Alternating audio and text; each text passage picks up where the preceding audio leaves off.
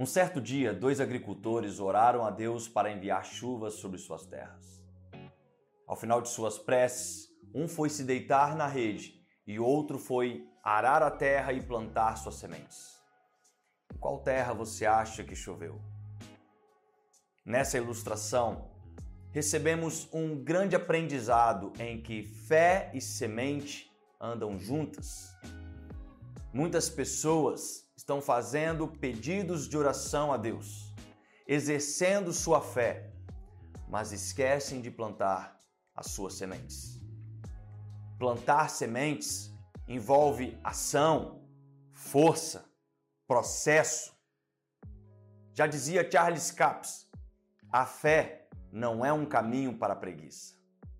A terra só produz o grão que você lança. De igual modo, sua fé só é válida com atitudes. Tiago capítulo 2, verso 26 vai dizer: Pois assim como o corpo sem o espírito está morto, também a fé sem obras está morta. O plantio nunca foi uma responsabilidade de Deus, mas sempre foi uma ação de fé do homem. O problema é que muitas das vezes queremos a chuva, mas não queremos plantar a semente. Lembre-se, Deus jamais vai te pedir algo que você não tenha, mas Ele sempre pede algo que você quer guardar. Não pense que quando lançar uma semente na terra, ela deixou a sua vida. Na verdade, uma semente lançada, ela entra no seu futuro para se transformar em uma grande colheita. Qual é a oração que você tem feito a Deus?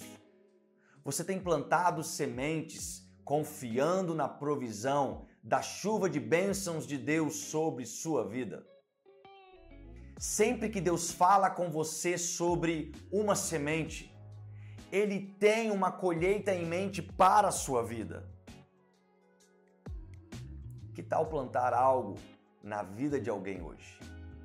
Não se esqueça, a nossa oferta ela é sempre para Deus, mas ela precisa passar na vida de alguém. Tenha fé, semeie, colha.